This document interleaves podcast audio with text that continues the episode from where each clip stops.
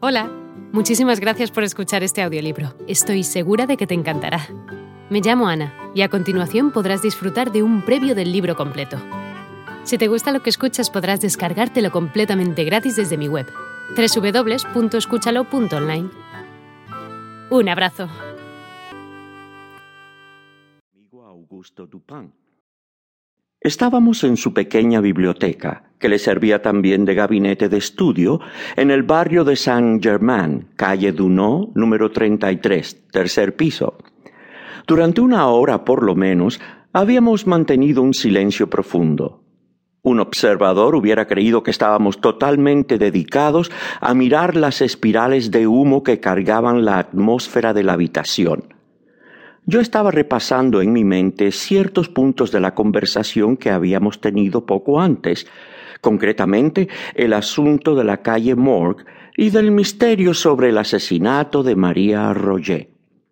Pensaba en la extraña semejanza de ambos crímenes cuando, coincidentalmente, la puerta del gabinete se abrió para dar paso a nuestro antiguo conocido, el prefecto de policía de París. Lo saludamos cordialmente porque el hombre nos divertía casi tanto como nos disgustaba, y no lo veíamos desde hacía años.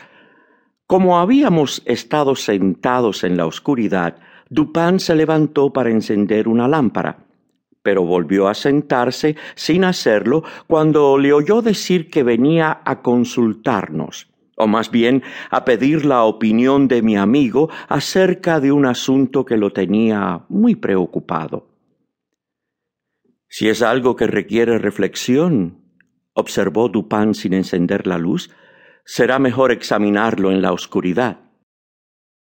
Esa es otra de sus extravagancias, repuso el prefecto, que tenía la manía de llamar extravagancias a todo cuanto estaba más allá de su comprensión, y que por lo tanto vivía entre una multitud de extravagancias. Es verdad, respondió Dupin, empujándole una cómoda silla. ¿Y ahora? ¿Cuál es el problema? pregunté. Espero que no se trate de algún otro asesinato. Oh, no, nada de eso. Lo cierto es que se trata de un asunto muy sencillo, y no me cabe duda que podríamos solucionarlo nosotros mismos.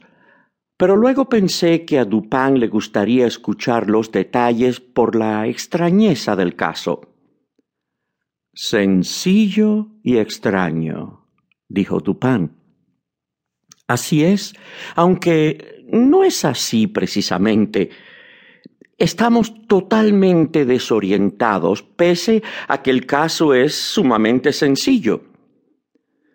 Tal vez su sencillez misma los tenga desorientados, repuso mi amigo. ¡Qué ocurrencia! respondió el prefecto soltando una carcajada. Es posible que el misterio sea demasiado claro, dijo Dupin. Santo cielo, ¿qué nociones son esas? Demasiado evidente. Rió nuestro visitante a mandíbula batiente. Ay, Dupin, usted terminará matándome de la risa. Dígame cuál es el problema que lo trae. Intervine finalmente. Se lo diré, respondió el prefecto lanzando una gran bocanada de humo y acomodándose en la butaca. Se lo diré en pocas palabras, pero antes de comenzar, debo advertirles que este asunto requiere la mayor discreción. Si se llegara a saber que he confiado en alguien, probablemente perdería mi puesto. Prosiga, le recomendé. O no lo haga, sugirió Dupin. Pues bien, he recibido información personalmente de fuentes muy importantes que un documento sumamente importante ha sido sustraído de las habitaciones reales. Se sabe quién lo sustrajo. No cabe la menor duda porque se le vio robándolo. También se sabe que continúa en su poder. ¿Cómo se sabe? preguntó Dupin. La deducción es clara por la naturaleza del documento y por la no aparición de ciertos resultados que se producirían inmediatamente si el papel escapara de manos del ladrón, es decir, si lo hubiera empleado para lo que se propuso. Sea más explícito, le recomendé. Puedo decir que ese papel confiere a su poseedor cierto poder en cierto lugar donde ese poder es de un... Hola de nuevo. No está mal para ser solo una pequeña muestra, ¿verdad? Si te ha llamado la atención, recuerda que encontrarás este audiolibro completo y gratis en www.escúchalo.online.